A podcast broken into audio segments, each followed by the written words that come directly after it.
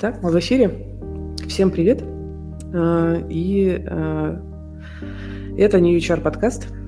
Меня зовут Кира Кузьменко, я руковожу New HR. А, и сегодня у нас очередной выпуск нашей горячей линии про карьеру и найм в IT. Вместе со мной Оля Макарова, наш лидер поиска IT-специалистов разных. Всем привет.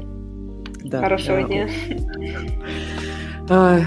Самое главное, что у нас все хорошо, мы все живы, мы все сейчас сидим здесь и обсуждаем вообще-то важную вещь про то, как можно э, улучшить э, свой процесс поиска, может быть, работы или другие разные вопросы. У нас есть анкета, куда э, вы задавали вопросы. Если кто-то не знает про анкету, я сейчас ее пришлю в чат. э, мы будем сейчас э, брать вопросы оттуда и отвечать на них.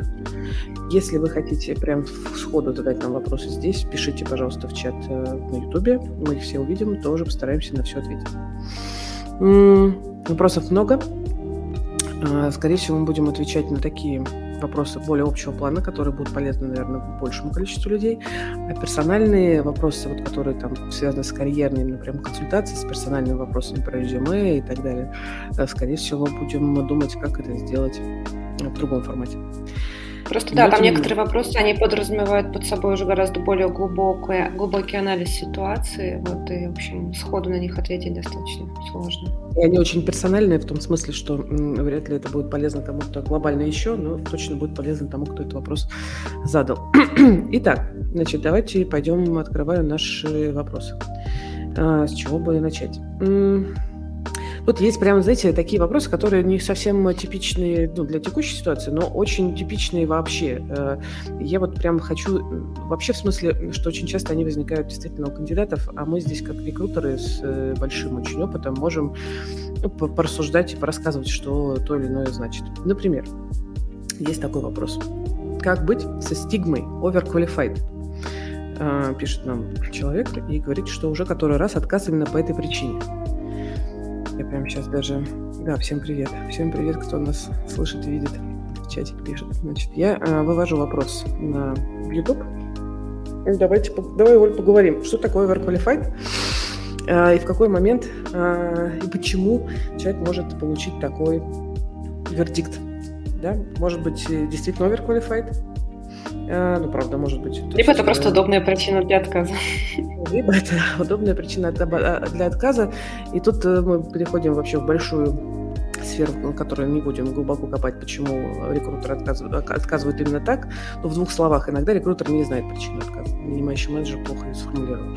И иногда причина отказа невнятная. И вот иногда причина отказа такая, которую невозможно вам сказать. Ну, по разным причинам, в том числе, как это сказать, э, ну, риски ну, просто, риски, которые да. на компанию могут повлечь, да.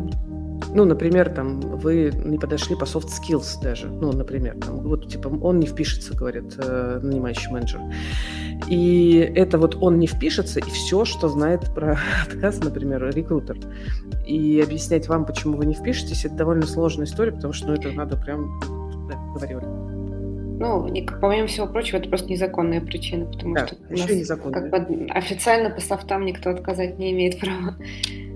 Да, а, вот, а еще просто как бы, возможно, кто-то другой действительно стал а, более приемлемым кандидатом, а и рекрутер ленится выяснить э, более детальную причину отказа для вас, а, и вы получаете просто overqualified, э, по сути, это отписка очень часто. Если же вы получаете а, отказ в виде overqualified, но рекрутер или нанимающий вам рассказывают, почему. Ну, прямо останавливаются э, на каких-то ваших компетенциях, говорят, вот почему, скорее всего, нет. Вот почему, не знаю, вот вы уже, например, менеджер, а нам все-таки нужен человек, который будет руками делать, и вот мы прямо сейчас, и которому это будет еще интересно, да, который будет расти в менеджмент. А вы уже как действительно овер, и понятно, что может быть, мы таки хотим человека, она выросла нормальный какой-то разговор.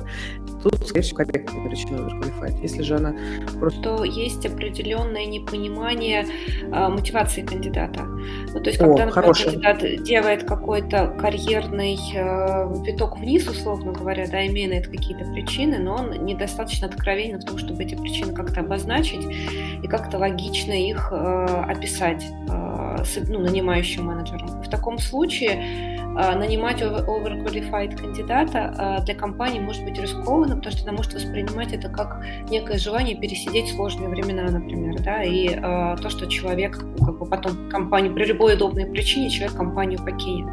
Поэтому, отвечая на твой вопрос, как с этим бороться, мне кажется, что если такая ситуация имеет место быть в карьерном каком-то развитии, да, когда вы хотите отступить там на несколько этапов назад, или вам интересна какая-то конкретная компания, ради которой вы готовы это сделать, то здесь должна быть максимально прозрачная э, и максимально откровенная, и максимально логично звучащая причина, э, почему вы готовы э, на это, насколько долго вы готовы на этот, на этот шаг, да, и как вы сами дальше для себя свое карьерное развитие видите как вы да, сами себе не просто типа я на все готов, просто возьмите меня. Это не пройдет. Нужно прям здесь, вот как Оля говорит, логично и подробно рассказать, что, почему вы сейчас идете на такой шаг, как, как вы видите дальше свою карьеру, почему именно эта компания.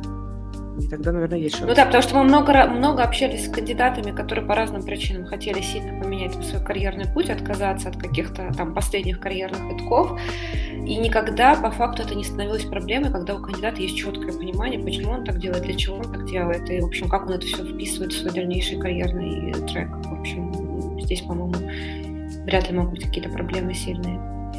Да, я прямо сейчас вспоминаю из последних наших кейсов, когда, несмотря на то, что мы там описывали, ну, у нас, мы когда представляем кандидата, у нас есть резюме кандидата и наше сопроводительное письмо, где мы описываем как раз соответствие вакансии, э, причины, опять же, поиска, мотивацию кандидата и прочие нюансы. И несмотря на то, что мы как бы описывали мотивацию сами, э, в некоторых случаях нанимающий, например, говорит, нет, ну подождите, вот он уже там, не знаю, инженеринг менеджер, и вдруг он хочет быть сеньором, а почему? Вот, и тогда мы прямо останавливаемся и разговариваем еще раз подробно, описываем, объясняем, в чем мотивация, потому что мы ее выяснили. И этого, в общем, обычно достаточно для нанимающего.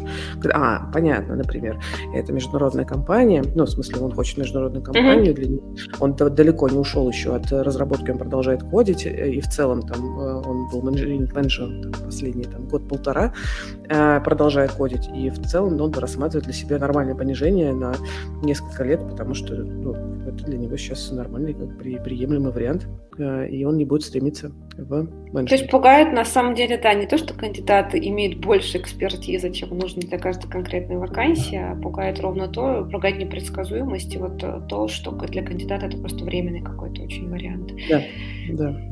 А для компании это понятные риски, конечно же. Так, хорошо. Я, если здесь тоже ну, есть вопросы по этой теме, позадавайте еще. Мы пойдем дальше. Э, тоже довольно, кажется, общий вопрос, который может быть в головах у многих кандидатов. Просто такой. Насколько на собеседовании удобно задавать HR-специалисту вопрос о том, почему в вакансии не указана зарплатная вилка? Такой вот у нас вопрос. И э, сейчас я его выведу тоже к нам в эфир. Ну, э, тут вопрос же ну, не очень тоже понятен. Вопрос двойной, по-моему. Первый да, вопрос, да. насколько уместно, а во-вторых... Э, почему не указана зарплатная вилка? Зарплатная вилка? Предлагаю разделить эти вопросы на два. Да, давай про зарплатную вилку. Почему компания не указывает зарплатную вилку? Расскажем уже, наконец, этот секрет Полишинеля. Э, потому что иногда ее нет. Да, например, когда компания начинает найм, э, и там бюджеты э, сформированы очень приблизительно, и компания, например, не имеет четкого представления рынка. Как, например, сейчас это может происходить, потому что рыночная да. ситуация меняется стремительно, и э, когда вилка указана слишком некорректно или слишком широко, это вызывает еще больше вопросов в компании, почему, условно говоря, там вилка указана от N до N3, как бы, ну, это странный вопрос. И иногда компания просто запускает два процесса параллельно. Они Э, знакомятся с рынком, нанимают людей, плюс э, составляют как бы свою, э, свою, ну, свою аналитику, грубо говоря, зарплатную, чтобы от нее уже потом формировать бюджеты и как-то там эти бюджеты, соответственно, уже в дальнейшем планировать и апрувить. Да, а в некоторых случаях, ну, например, я знаю компании, которые говорят, нет, мы никогда не будем указывать зарплатную вилку, потому что мы, у нас компании запрещено сотрудникам знать, сколько люди получают, вообще люди получают. Мы не делимся такой информацией, и мы не хотим, чтобы наши сотрудники, которые, возможно, сейчас недополучают, ну, я сейчас утрирую, но тем не менее, короче, не, не важно, не дополучают или получ, дополучают, это не так важно. Главное, что мы не хотим, чтобы они видели, сколько мы готовы платить на той или иной позиции. Потому что бывают ситуации, когда, например, компания говорит, блин, у нас запускается срочный новый проект, и нам туда-сюда нужно очень быстро люди. Мы готовы платить, ну, переплатить, например, немножко. И чтобы не фрустрировать своих текущих ребят, они говорят, мы не будем это указывать, будем обсуждать только с кандидатом. Тут большой вопрос, насколько это ну, как бы рабочая история, не всегда рабочая, все равно люди часто узнают про зарплату. Но, тем не менее, такая мотивация тоже есть у компании. И не только рекрутер в смысле принимает это решение, указывать зарплату или нет. Это политика компании чаще всего. Какие еще могут быть варианты, мне указывайте?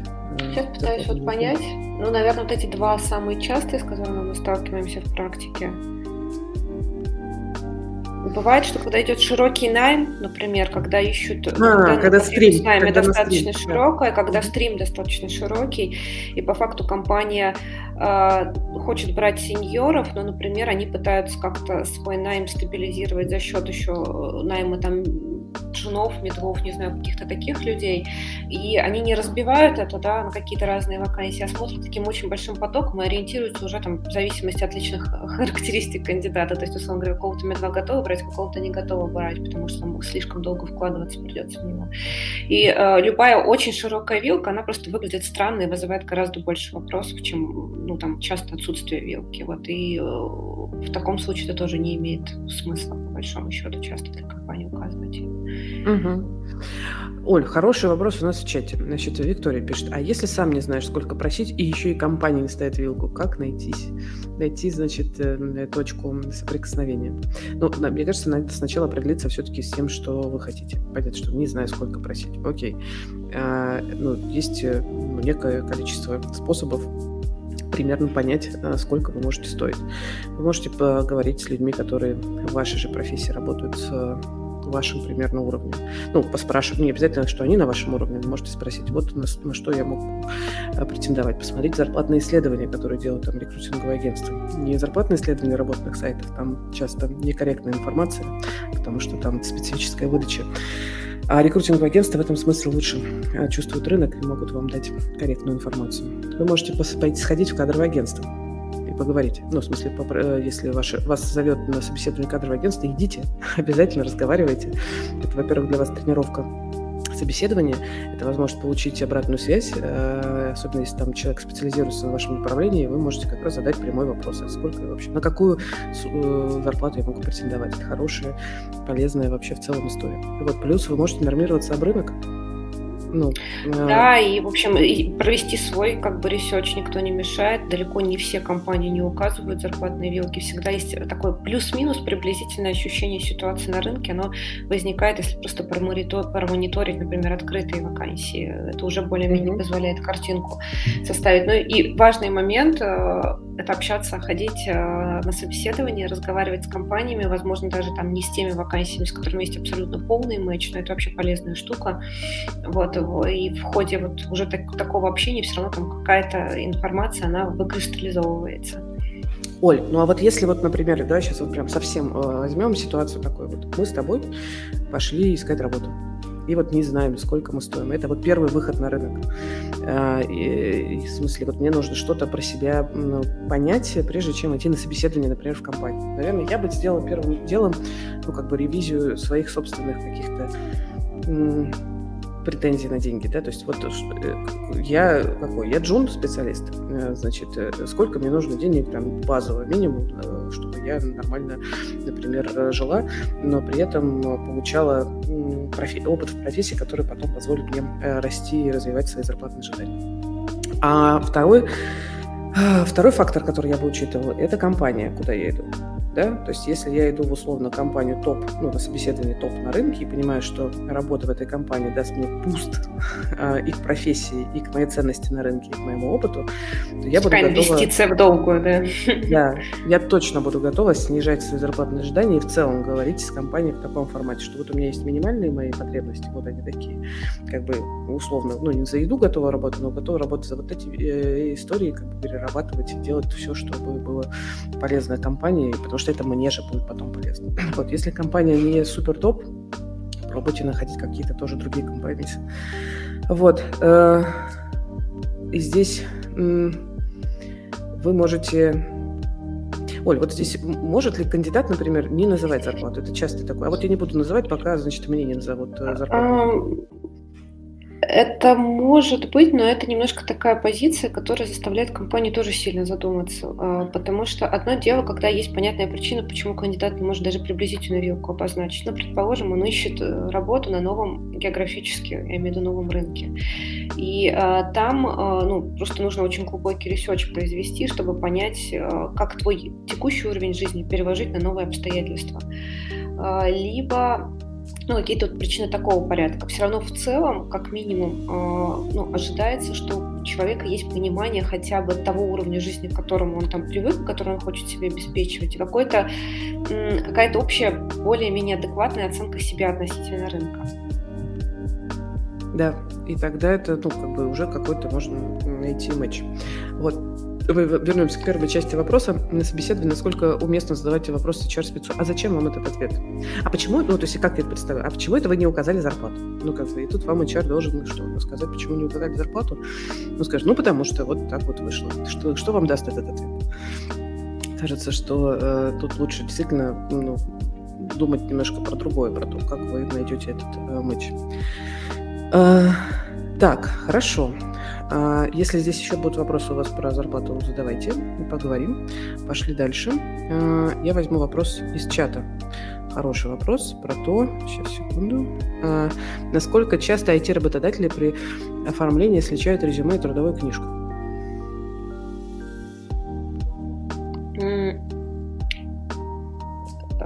Так, я сейчас просто пытаюсь это вспомнить из своего опыта, и, насколько я помню, не часто.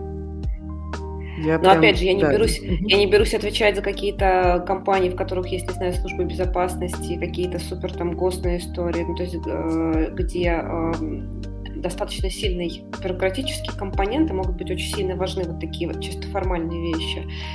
А, но если мы говорим... Тогда вас, скорее всего, предупредят о том, что будет проход, вы будете проходить СБ, что нужно будет заполнить анкету, где указать все места и так далее. Угу. Да, но просто сейчас как бы сверка с а, трудовой книжкой, она достаточно проблематична, потому что на, в части проектов, то, что стало популярно в последнее время, люди работают там как индивидуальные предприниматели, как самозанятые, а, потом структурно компании могут очень сильно меняться, и там в трудовой книжке черт ногу сломит разобраться. В общем, это была одна компания, компаний, или это там было 10 разных компаний.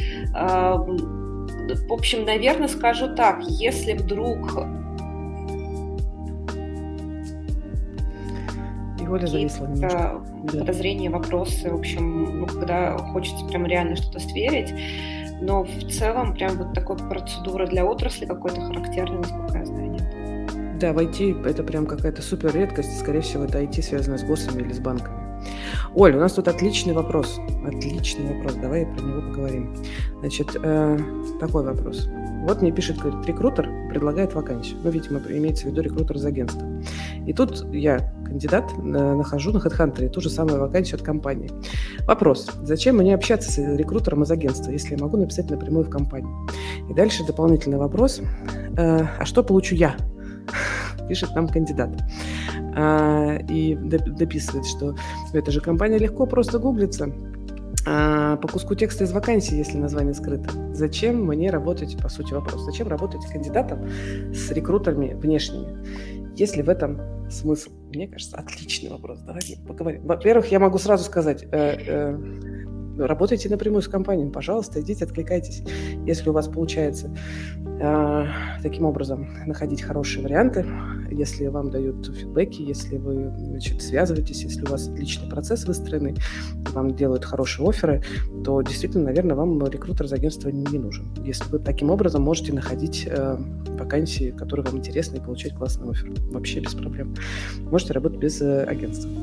Вот. Э, ну, наверное, Оль, надо порассказывать. Ну, кроме каких-то кармических штук, что, в принципе, не очень, как бы, да, когда вы про компанию что знать не знали, вообще, ну, про компанию знать не знали, к вам пришел рекрутер, компанию, грубо говоря, продал, она вас настолько заинтересовала, что вы начали ее гуглить, но тоже тут вопрос, наверное, к тому, стоит ли пользоваться лицензионным софтом или не пользоваться лицензионным софтом, э, примерно в этой моральной плоскости.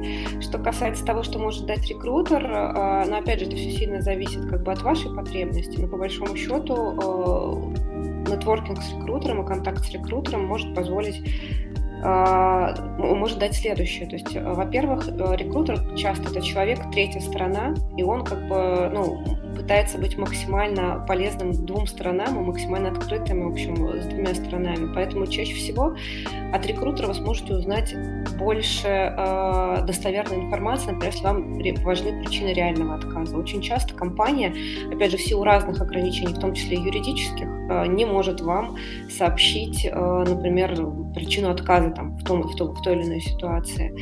Э, рекрутер здесь как третья сторона, он часто выстраивает там, с кандидатом из компании доверительные диалоги, они там могут быть более откровенны. Э, рекрутер как человек, который специализируется на каком-то конкретном сегменте рынка, э, очень часто имеет глубокую экспертизу и понимание того, что на этом рынке происходит, понимание зарплат, тех же самых, да, про которые вопрос возникал, понимание специфики экспертизы конкретного кандидата, там, ее применимости, вообще востребованности на рынке, может дать какие-то советы относительно того, а, там, как, а, не знаю, скорректировать собственный поиск работы, да, то есть это по факту, по большому счету, а, хороший а, рекрутер от кадрового агентства, ваш персональный консультант отчасти, который вам помогает. Консультант, агент, который Э, помогает. В вопросах поиска. Плюс, значит, э, сверившись с вами относительно того, что вам интересно, и относительно того, что, в принципе, про что вы хотите там на рынке узнавать, это человек, который, э, поддерживая Придет с вами отношения, будет приходить к вам и говорить, э, рассказывать вам априори про максимально мычащие, э, мычащиеся с вашими интересами э, проекты, компании истории, э, что существенно сэкономит вам время в поиске таких проектов, да, и, в общем, Наверное, так вкратце обозначить это можно. То есть я хочу сказать, что рекрутеры, правда, бывают разные. Там у нас, например, на канале есть э, эфир «Рекрутеры все делают не так», где мы как раз разбирали много ну, ошибок э, разных рекрутеров. И бывают профессиональные рекрутеры, которых сейчас Оля описывает, которые выступают как консультант, как агент, как ваш помощник. И э, есть, например, у таких рекрутеров э, кандидаты, с которыми годами контакт идет, и это очень такое полезное, плодотворное сотрудничество, потому что польза Э, идет и туда, и туда. Рекрутер зарабатывает на том, что он вас трудоустраивает. Вы благодаря такому рекрутеру-консультанту получаете ту работу, которую хотите. А, он помогает и с переговорами, помогает и с верификацией там, э, ну, рынка труда, рассказывает, что происходит в той или иной компании, может помочь инсайдами, может, например, сказать, слушай, ты знаешь, вот для тебя вот в эту компанию, скорее всего, не рекомендую. Почему? Расскажу, потому что, смотри, раз, два, три, я знаю там разные инсайды, тебе, скорее всего, не зайдет. Не рекомендую. Вот, может э, помочь как раз с верификацией про зарплаты и так далее, и так далее. Вот, э, не всегда еще есть какая-то история с заработком. Иногда рекрутер, например, может вам порекомендовать вакансию, которую он не ведет. У нас такое регулярно бывает. Мы не можем уже вести вакансию по всему рынку. у нас относительно небольшая команда. Вот, и нормальная какая-то коммуникация происходит. Вот, кстати, мы часто к таким нашим ну, дружим с кандидатами, и э, кандидаты нам помогают. Тоже с верификацией каких-то вещей по рынку. Э, когда мы, с рекомендациями, например, отличных да. кандидатов такое тоже бывает. Когда у нас такие да. же долгосрочные отношения, когда такая, ну, уже контакт очень устойчивый. Да, здесь наш э, э, э ну, спикер, ну, который задавал вопрос, как раз уточняет, что, мол, если рекрутер просто 10 минут со мной поговорил, а потом переслал мое резюме, это просто трата времени. И это, правда, выглядит не очень. ну, то есть, если рекрутер с вами 10 раз поговорил, не дал вам никакой ценности, действительно, и просто как бы на удачу пересылает резюме в компанию. Да, бывают такие спам-рекрутеры, я согласна. Это странновато, не очень комфортно даже, я бы сказала, не очень комфортно. А, да, а, не все рекрутер э, как бы одинаково полезны. Полезно. Но, но когда вы встречаете рекрутера классного, который действительно дает ценность, очень рекомендую все-таки поддерживать контакт, не подводить рекрутера вот к той истории серии, что рекрутер на вас потратил час-полтора времени рассказал все инсайды про компанию, рассказал, почему, значит, вы, ну, выяснил про вас и упаковал ваш опыт там наилучшим образом, отправился в компанию, а вы пошли туда сами, и рекрутер потратил свое время зря, э, вот, и потерял как бы вас как кандидата, то, в общем, вы теряете его как рекрутера. вы теряете Здесь можно и компанию потерять, на самом деле, как работодателя, потому что иногда бывает у компании с рекрутинговым агентством очень партнерские отношения, ну и в таком случае это просто тоже про софты человека немножко говорит. И у нас там были кейсы, когда компания отказывалась смотреть О, да, кандидата. Да. Не часто, но а, бывает, да. Ну, ну потому, что, потому что это просто вызывало вопросы к тому, ну, к некой такой нечистоплотности, наверное, скажем так. Ну, как, наверное, не то, что к нечистоплотности, ну, как бы к ней... Не, я имею в виду моральной. Кооперироваться, ну, кооперироваться и так далее, да. Ну, какой-то не, не очень партнерский подход. Угу. Вот, да. Потому что здесь мы, скорее стараемся э, нормально, не мы, не только мы, я знаю много агентств, которые там стараются действительно выстраивать партнерский подход как с бизнесом, так и с кандидатами. И, блин, я желаю вам поработать с таким агентством или с таким рекрутером. Это хорошее вложение, мне кажется. Тут вот Михаил спрашивает, я, мы чуть-чуть пропустили, я хотела бы задать вопрос, э, проговорить. Смотри, Михаил пишет, э, работодатели поголовно жалуются, что людей не хватает, что найти очень трудно.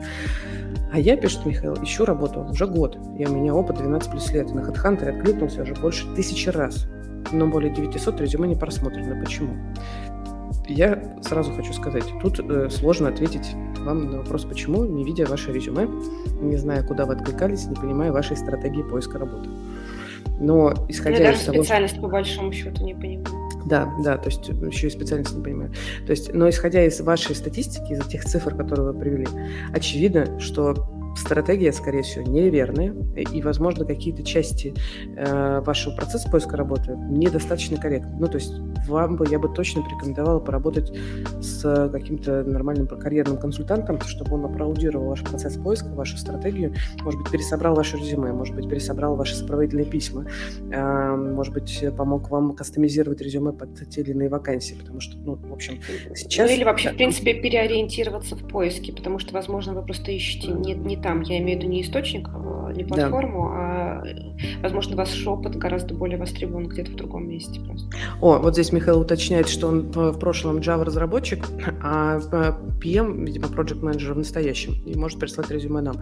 Э, значит, присылайте, но как сейчас, пока мы, например, не делаем карьерные консультации, пришлите в любом случае, может быть, мы вам сейчас порекомендуем карьерного консультанта, но я хочу так сказать так, э, Два, два тезиса. Первый тезис, вот ваш. Работодатели поголовно жалуются, что людей не хватает, что найти очень трудно. Э, да, три недели назад было так. Сейчас ситуация чуть меняется, и рынок все-таки становится рынком работодателей. Это во-первых. Во-вторых, даже если мы откатимся на три недели назад, я бы сказала так.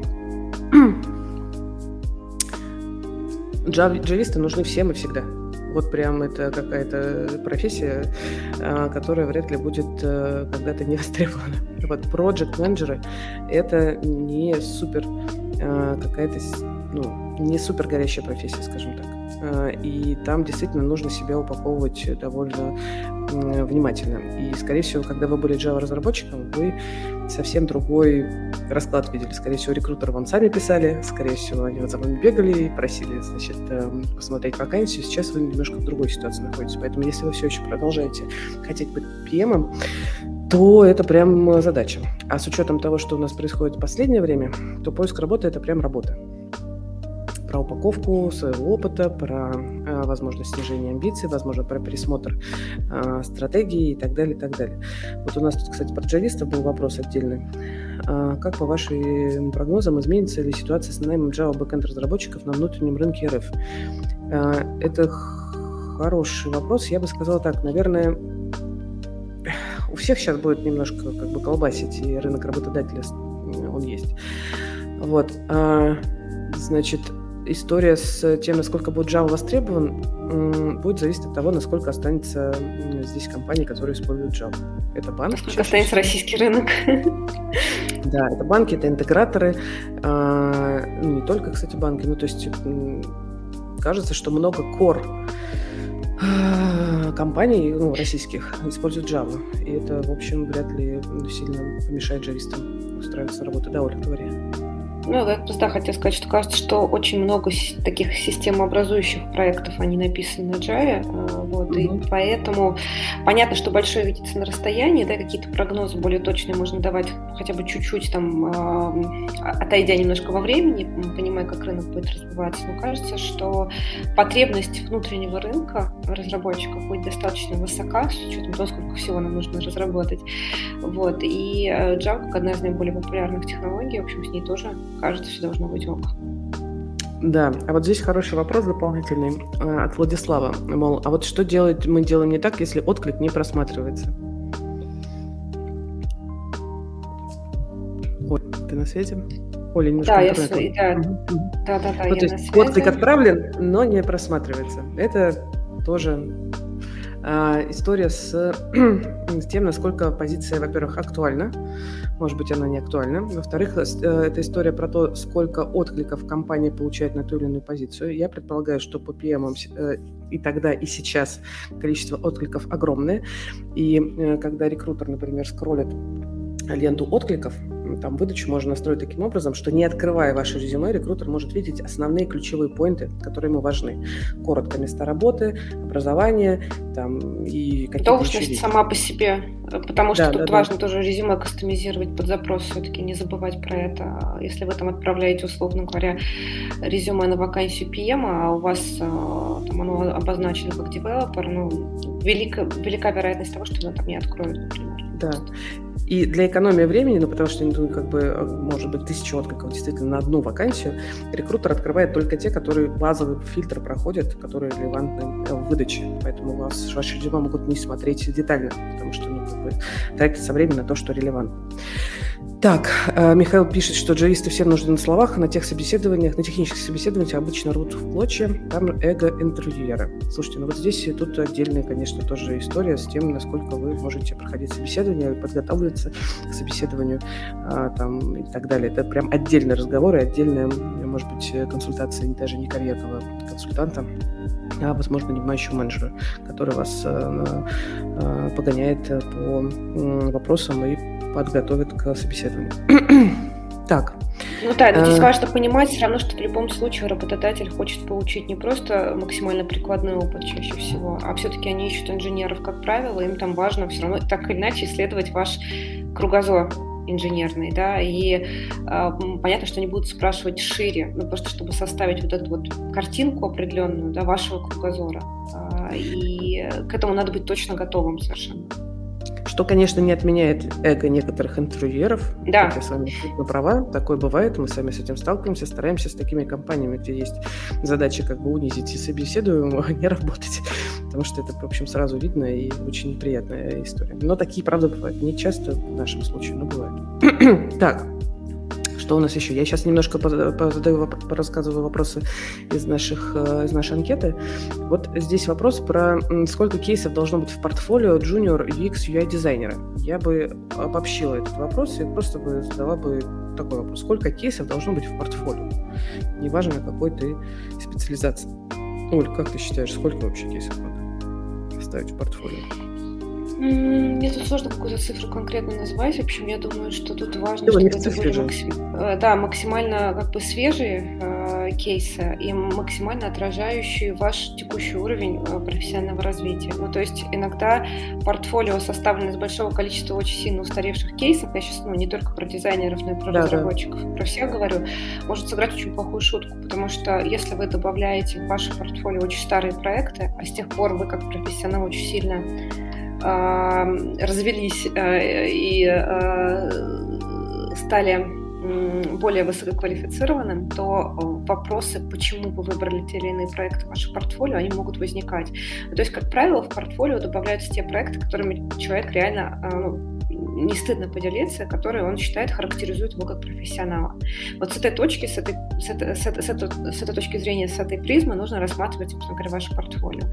То есть я бы здесь упиралась именно в наиболее актуальные, а, отражающие там, текущую экспертизу проекта и релевантное там той вакансии, на которую вы откликаетесь. Потому что, возможно... Ну, у разработчиков это может быть у разработчиков это может быть чуть пошире, там даже язык может быть другой, не обязательно, как бы, потому что часто mm-hmm. там смотрят шире, готовы смотреть, например, другой язык программирования, но если это интересная задача, например, да, а, там интересно реализованная, да, но в целом, ну, про релевантность, да, это тоже важная история, потому что mm-hmm. тут вопрос как бы всегда к вам, вы формируя портфолио, а, должны понимать, зачем вы его формируете, зачем вы его отправляете там ну, к данному конкретному а, данной конкретной компании.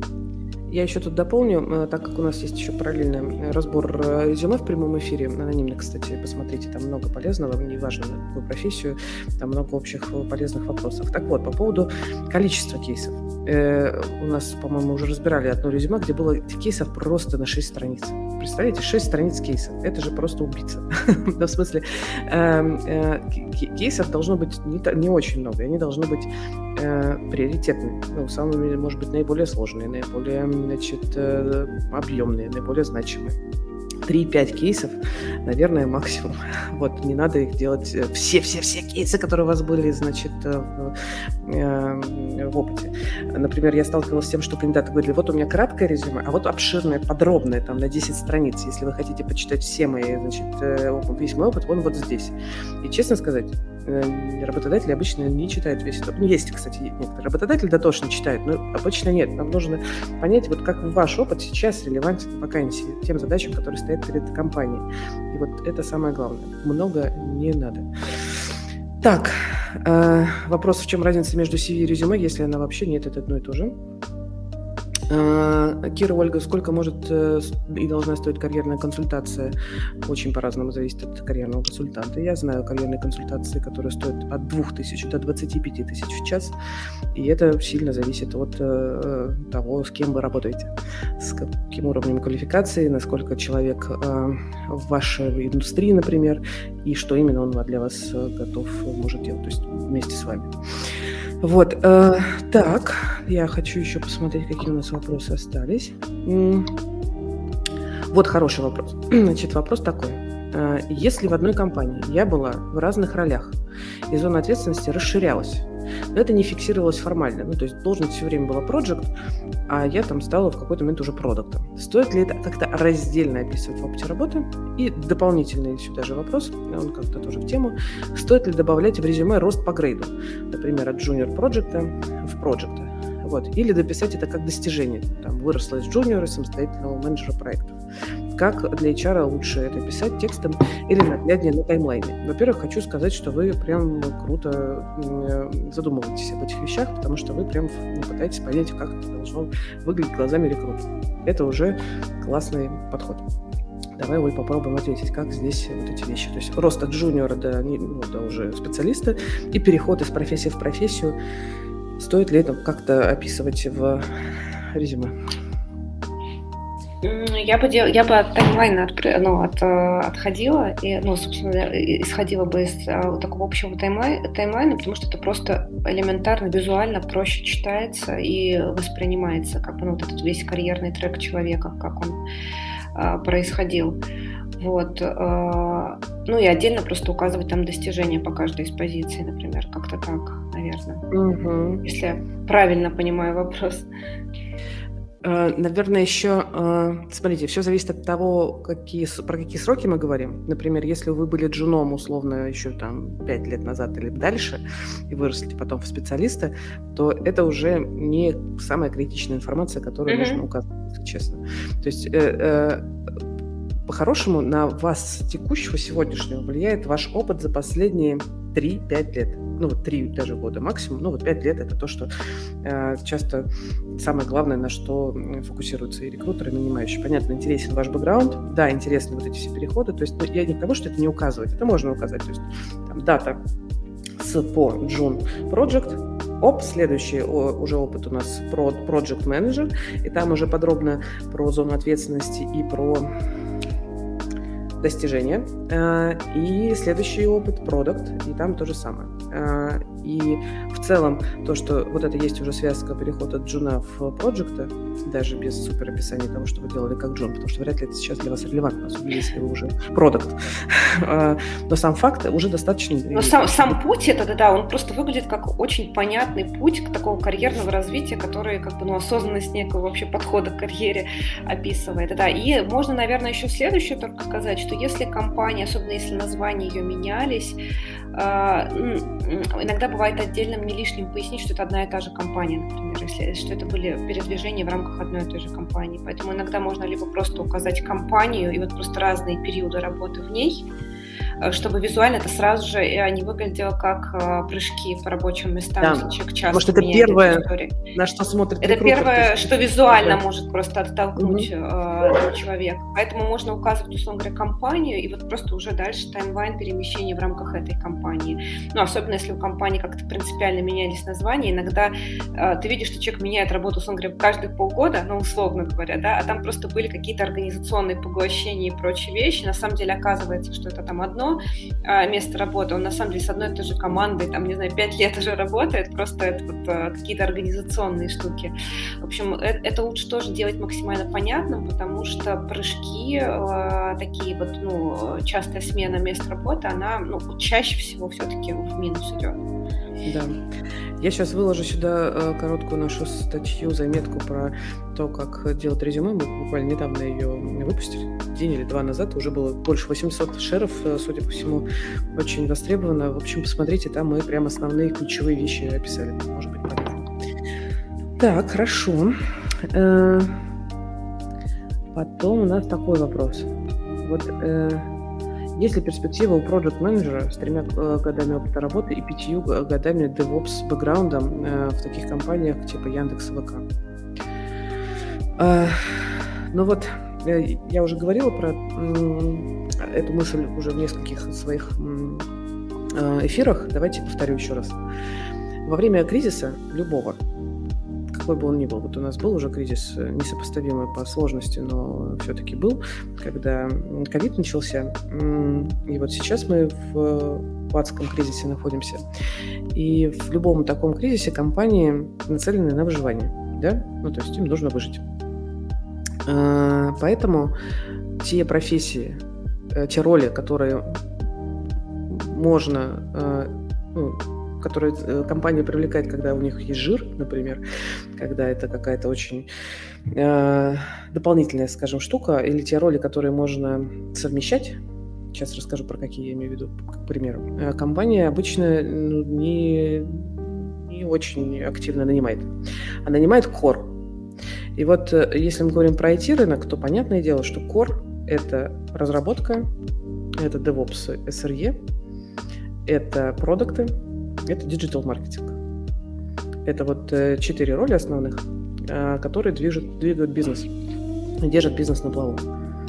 Все остальное, например, тестирование. Если мы говорим не про автоматизированное тестирование а огромных э, компаний, где уже это, понятно, супер кор вещь, то тестирование ручное, особенно или даже частично автоматизированное, если небольшая команда, может передать разработчикам. Management можно передать и тем лиду разработки, и продукту. А, и вообще вот эта менеджерская, менеджерская вся история, она начинает сильно оптимизироваться. Если там да, где-то, да. когда-то в жирные годы можно было иметь большое количество менеджеров, а, то здесь начинает сильно резаться именно этот штат. Да. Дизайн э, все еще, понятно, нужен, но очень утилитарный.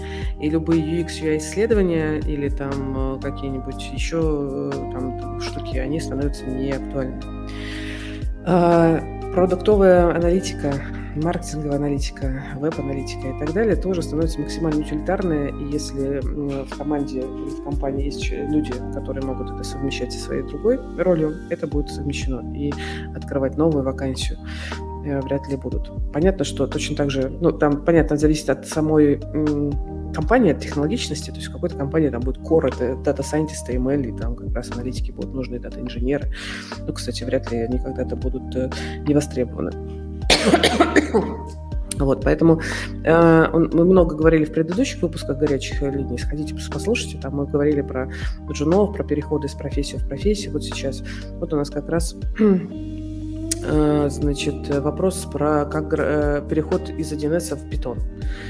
Ну, как бы это хорошая история. В любом случае, там, переход в Python более востребованный на международном рынке тоже. Вот, но вам будет сложнее найти как жену работу. Поэтому я не к тому, что не надо переходить, надо переходить, но переходить постепенно. Ваш срок поиска займет больше времени, чем раньше.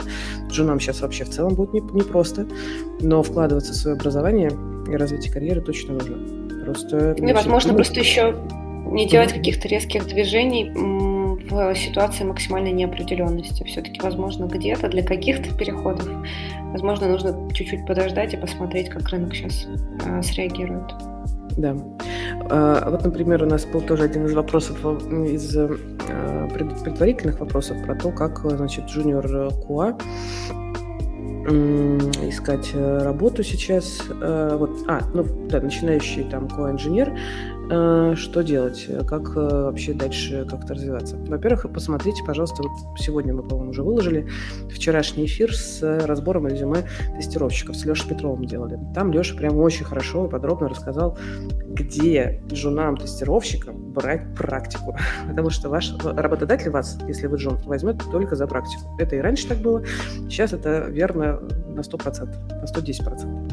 Поэтому практические вещи э, вы должны бесплатно пытаться делать. Не в смысле учебные вещи на ваших курсах, это не совсем то, а конкретные практические истории. Вот про тестировщиков Леша говорил, что можно брать и тестировать э, ну, бета-компании или самим э, разрабатывать кейсы, находить баги и приходить в компанию и говорить, смотрите, вот я что тут нашел, готов работать, ну, не за еду, но как бы за небольшие относительно деньги, и готов, и вот я уже могу вам пользу принести. Это даст вам хороший шанс, что вас заметят и э, с вами поговорят.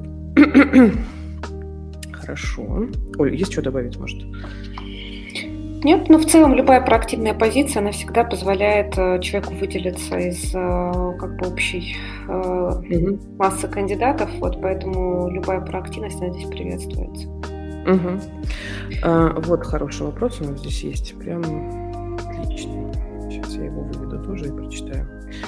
Вопрос такой. Есть до двух вещей, на самом деле, сформулировано. Сейчас мы поговорим про обе. Если опыта работы аналитиком нет, и нужна работа удаленно, как лучше сформулировать убедительно для работодателя, что я справлюсь с работой в удаленном режиме? Значит, э, э, давайте на две части. Э, если как, как убедить работодателя, что я справлюсь с работой в удаленном режиме? Если у вас есть как бы уже действительно опыт работы, кажется, в этом смысле нужно не в смысле убеждать работодателя, а просто есть работодатели, которые уже умеют работать с удаленными сотрудниками, а есть те, которые не умеют, или не хотят, или не могут по разным причинам. И тут убеждай, не убеждай, как бы смысла в этом нет. Просто кто-то готов брать людей на удаленку, кто-то нет. И вы на это повлиять э, сами э, вряд ли сможете. А другой вопрос э, про то, вот, что у вас нет опыта работы аналитиком, и, судя по всему, вы хотите претендовать на джуниор позицию удаленно сразу. Я бы не рекомендовала, если честно. Оль, поговори, да, давай, ты, ты прям точно а, сейчас хорошо сформулируешь. На, да, я сейчас просто пытаюсь про это размышлять, но, в общем, по большому счету, очень, чем э, стартовая позиция, э, тем mm-hmm. нужно больше коммуникаций вокруг задач, большего погружения, больше усилий от погружающей и погружаемой сторон. Э, и в данном случае удаленная работа, она, наверное, не самый удачный просто формат. Э, вот. И э, условно говоря, продать э, себя, компанию, которая э, не очень хочет работать удаленно, будет достаточно тяжело. То есть, если вы суперэкспертный специалист, который очень сильно нужен компании, как бы э, здесь с компанией будет гораздо проще договориться, поменять какой-то свой, свой привычный флоу работы и свои подходы к этой работе. Если речь идет про джуна, здесь есть и понятные риски для компании, когда компании проще погружать человека в реальном времени, в смысле в реальном формате, когда можно с ним там говорить и коммуницировать максимально плотно. Ну и второй момент, э, что кажется, что в рамках данной переговорной позиции позиция просто слабее, мне кажется, у человека. Да, да. А, и вот ну, мы, например, у себя в команду последние два года активно набирали мне джунов на удаленку.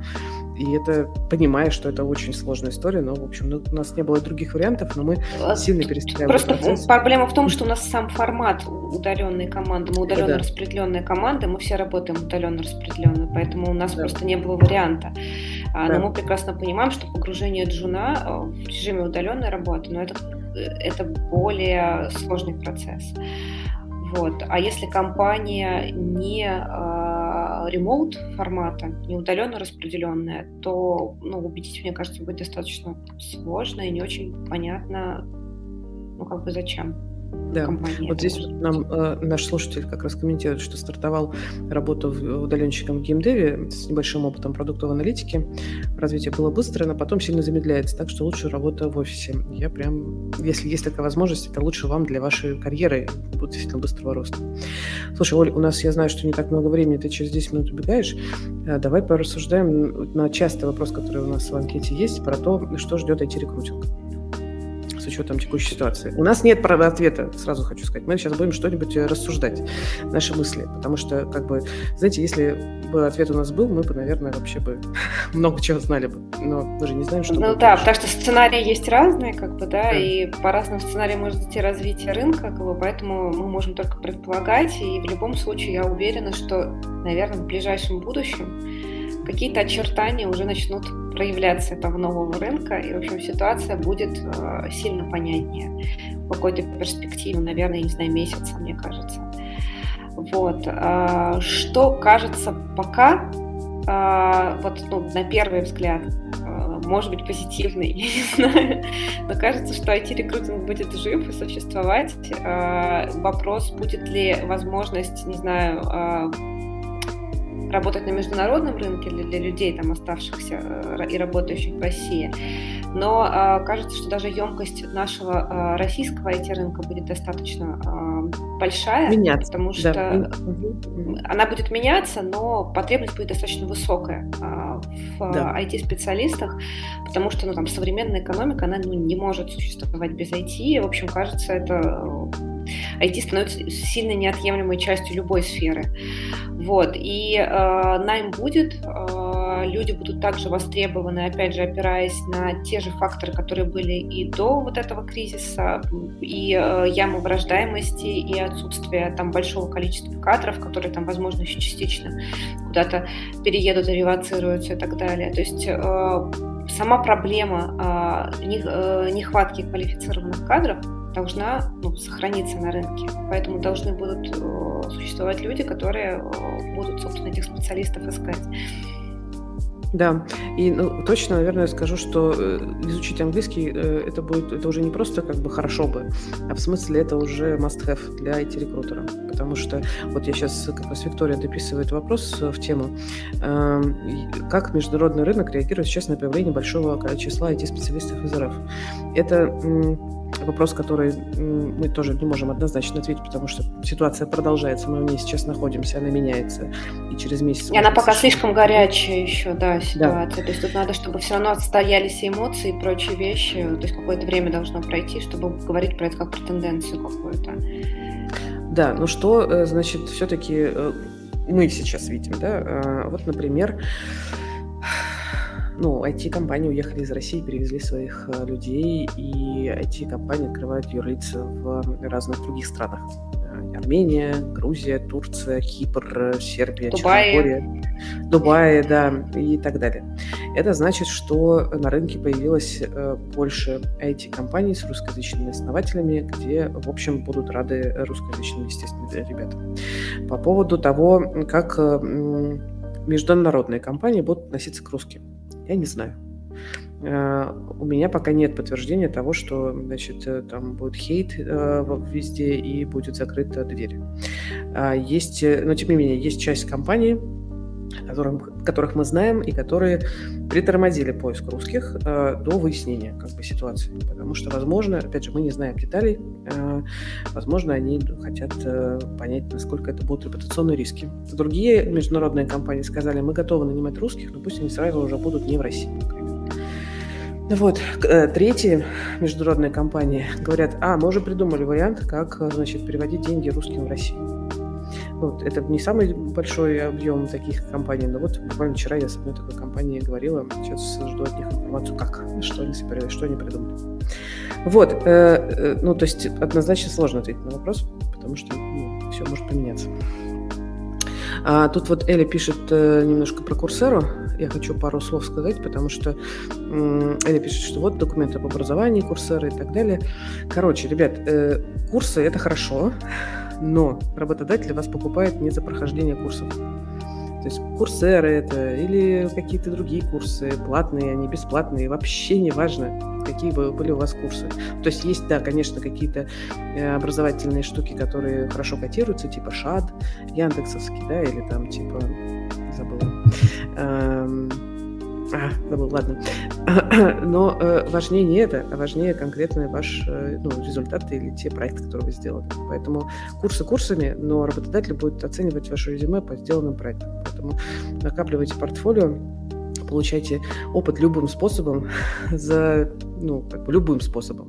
Кстати, есть у меня такая мысль, Оля, не знаю, как, ты, как она тебе отзывается, нет, по поводу того, что ну, сейчас, возможно, как раз для джунов с некоторой точки зрения неплохая история, потому что, ну, сейчас точно часть компаний в России, как минимум, будут, э, будет им тяжело нанимать э, людей, например. Ну, и это, возможно, как раз шанс для джунов. Ну, то есть приходить и там, ну, как бы на, на норм, за нормальные деньги, не за супер большие, а как раз за нормальные, адекватные, приходить и говорить, вот мы, я готов э, вам тут сделать всякое полезное, вот я уже попробовал, вот я уже разобрался. Ну, то есть хороший, может быть, Возможно, возможно.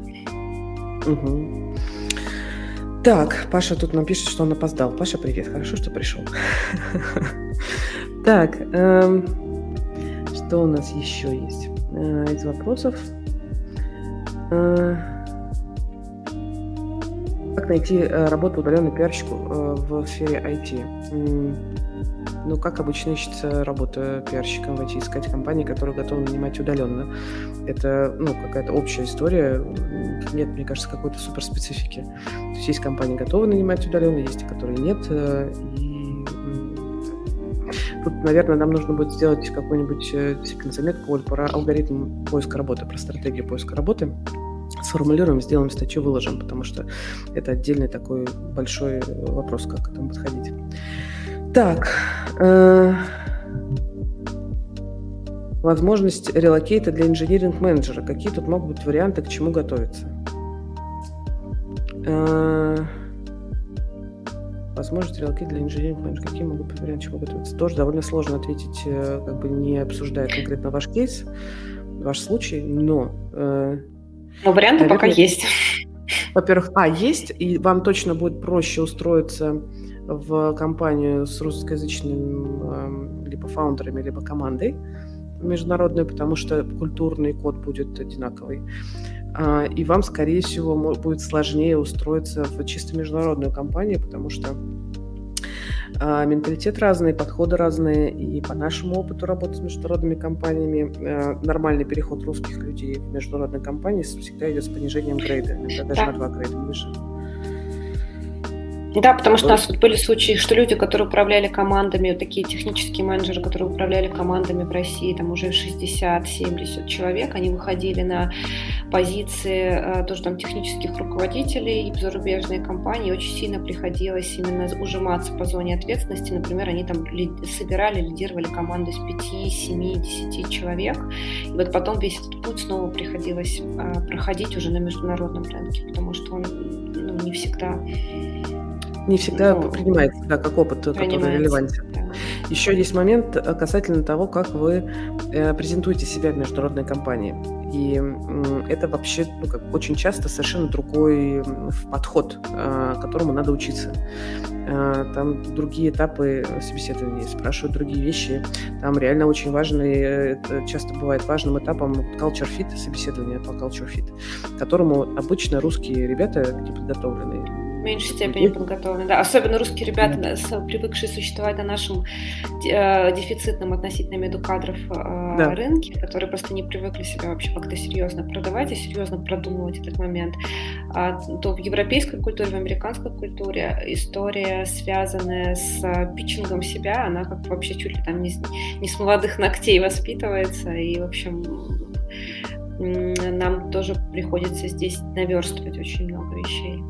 Да, например, я вот э, сегодня вышел на подкаст у Самата Галимова «Запуск завтра», и мы там как раз про это говорили. Э, с ним про э, то, что э, зарубежные... Э, короче, подготовка к собеседованиям в топ-компании международной, это прям должно занимать время. И вот, например, у меня есть э, ребята знакомые, которые прям брали полгода, кто-то год даже на то, чтобы подготовиться э, э, и попасть в фанк. Вот Виктория пишет, что а можно ли сделать отдельную встречу на эту тему про продажу себя в иностранной компании? А у нас они уже запланированы. Значит, ну, они будут заплани... они запланированы в рамках разбора резюме. Ребят, обратите внимание, у нас сейчас что-то огромное количество эфиров на разные темы. Может быть, за этим сложно следить, но, в общем, как есть. А, а, вот 22 буквально уже числа, 22 марта, это следующий вторник, у нас будет эфир с Мишей Ильиным, это CPO а, Chief Product э, из Англии, который уже там давно уже получил гражданство, насколько я знаю, и он прям будет рассказывать про принципы э, продажи себя в иностранной компании. Мы будем разбирать конкретное резюме и обсуждать эти принципы. Потом в апреле, 5, по-моему, апреля, да, у нас будет разговор с Аней Наумовым, Наумовой, которая три года назад э, приехала из России в Штаты и два месяца искала работу. Прошла за это время 100 плюс э, собеседований за два месяца. Мы даже с ней тогда интервью делали и выкладывали на VC. Вот. И сейчас, через три года, она уже в Apple э, трудоустроилась и тоже будет рассказывать про принципы значит, трудоустройства в Штатах. А, и еще у нас сейчас намечается эфир с Аней Костиковой, которая в Нидерландах э, занимается дата сайенсом. И вот, и вообще она тоже очень круто структурно рассказывает про подходы к э, поиску работы э, за рубежом. Приходите, там будут много полезных вещей, конечно, и про профессии конкретно, но не только. Поэтому прям э, смотрите эфиры, приходите, задавайте вопросы. Огонь. Э, мы, конечно, не успели обсудить все вопросы, простите, у нас всего час. Приходите к нам на следующий созвон, он будет в следующий понедельник. Э, буду, наверное, опять я и кто-нибудь из нашей команды. Аслан спрашивает, что по поводу зарплаты разработчиков РФ. Это интересно. Время покажет. Непонятно. Ну, то есть в двух словах, э, пока э, мы не видим ни снижения зарплатных ожиданий у кандидатов, ни как бы суть супер повышения. Ребят, мы все еще находимся в... в зоне высокой турбулентности, то, что да, да. называется. Ну, то есть совершенно точно мы пока можем наблюдать, что фриз по найму далеко абсолютно не везде, и многие компании продолжают нанимать и нанимать в том же формате, в каком они это делали там и до кризиса. Какие-то компании сейчас зафризились немного, потому что они э, часто даже не имея каких-то проблем финансовых, а просто желая посмотреть вообще, как будет ситуация развиваться, как-то корректировать, возможно, уже найм относительно новых обстоятельств. В общем, пока очень сложно делать какие-то далеко идущие выводы. Это правда. Значит, Виктория спрашивает, где э, расписание эфиров. Проще всего подписаться на наш телеграм-канал э, New HR в телеге. Э, там мы точно как бы все, и эфиры, и наши все, значит, статьи вы не пропустите. Вот, если вас интересуют только эфиры, то вы можете подписаться на, на наш YouTube-канал, в котором вы сейчас находитесь. Вот я кидаю канал в телеге как там говорят, ставьте лайк, жмите колокольчик и подписывайтесь на наш канал на YouTube. Вот спасибо вам огромное. Ставьте лайк. Приходите к нам еще, будем рады вас видеть. Спасибо вам большое. На связи. Мы еще сделаем расшифровку, выложим тоже в канал. Вы еще сможете все пересмотреть, перечитать. Все. Всем пока. Хорошего дня. Всем хорошего дня.